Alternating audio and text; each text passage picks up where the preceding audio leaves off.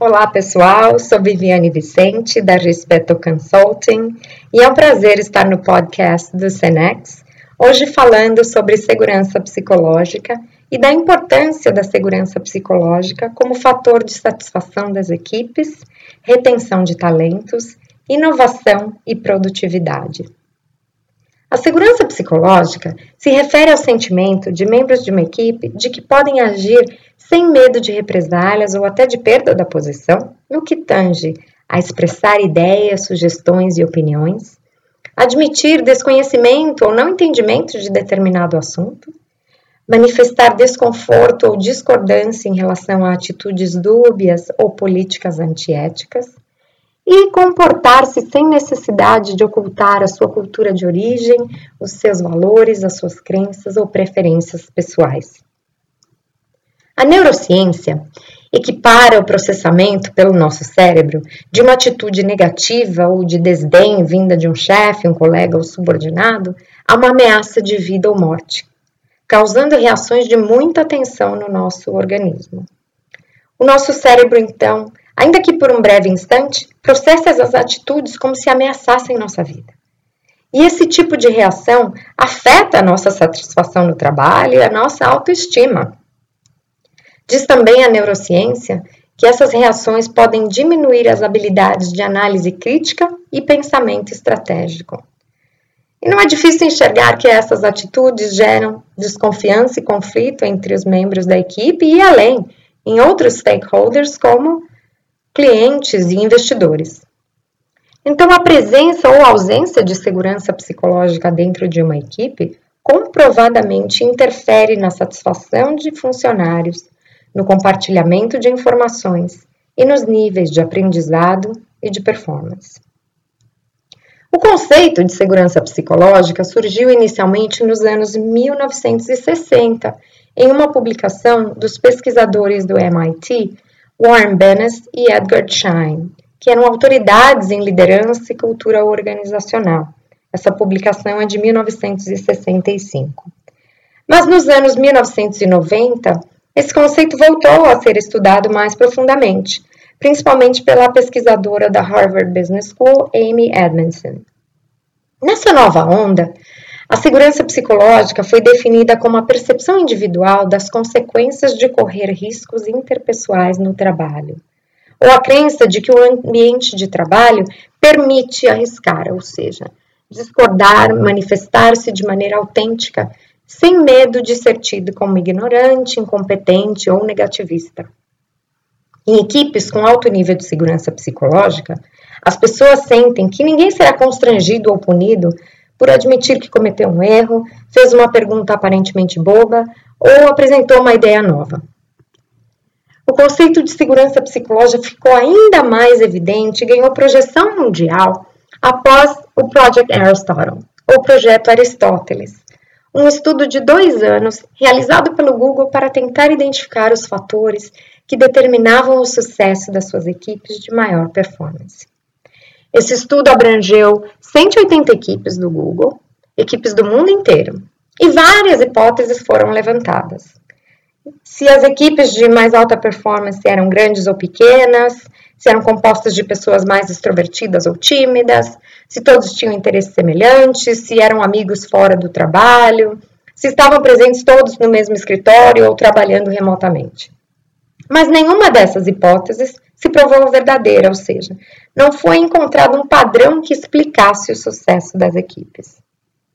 Mas o estudo concluiu, entre outras coisas, que muito mais do que nível intelectual, as posturas de entendimento emocional e suporte mútuo dentro de um time determinavam os níveis de performance. Dos fatores identificados como determinantes para o sucesso dessas equipes, a segurança psicológica ficou em primeiro lugar.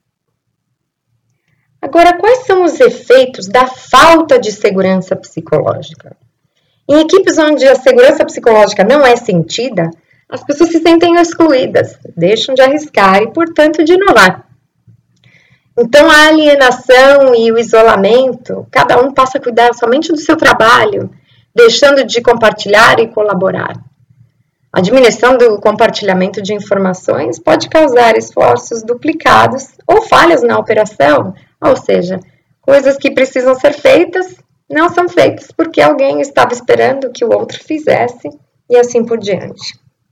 A falta de segurança psicológica causa também desconfiança ou, no mínimo, falta de confiança entre membros do time, uma probabilidade maior de conflitos, causa a redução da criatividade e da inovação e, como já dissemos, o aumento dos níveis de insatisfação e de estresse. Os funcionários acabam adoecendo ou até pedindo demissão, do que poderia ser um trabalho bacana. Felizmente, os gestores têm à sua disposição maneiras de promover a segurança psicológica nas equipes que lideram, aumentando a confiança mútua, a harmonia no ambiente e as chances de sucesso. É importante ressaltar que, quando a gente fala de segurança psicológica, não se trata de ser bonzinho ou aceitar qualquer comportamento vindo, vindo dos membros de um time.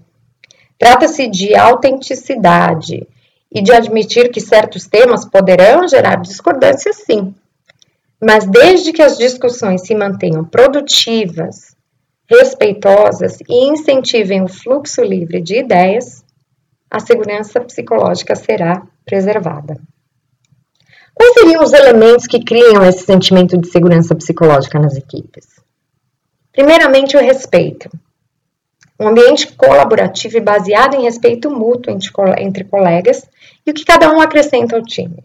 Respeito é fundamental para qualquer relação, nenhuma relação pode prosperar sem respeito, seja ela pessoal ou profissional. A autoconsciência, ou seja, a percepção acurada do nosso próprio comportamento e a atenção ao efeito que ele causa nos outros que estão ao nosso redor. A inteligência emocional, o gerenciamento das próprias emoções, a identificação das emoções dos outros e a empatia. Um outro elemento, a inteligência cultural, que é a habilidade de identificar diferenças e semelhanças culturais e de operar com eficácia em contextos multiculturais.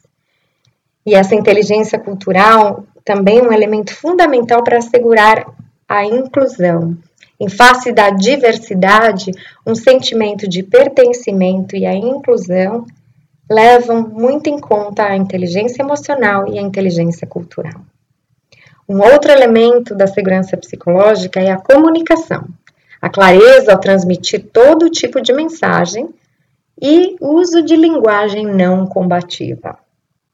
E por fim, a etiqueta profissional, que é uma junção de tudo isso, todos esses outros elementos. O impacto do comportamento na harmonia do ambiente de trabalho e das relações profissionais.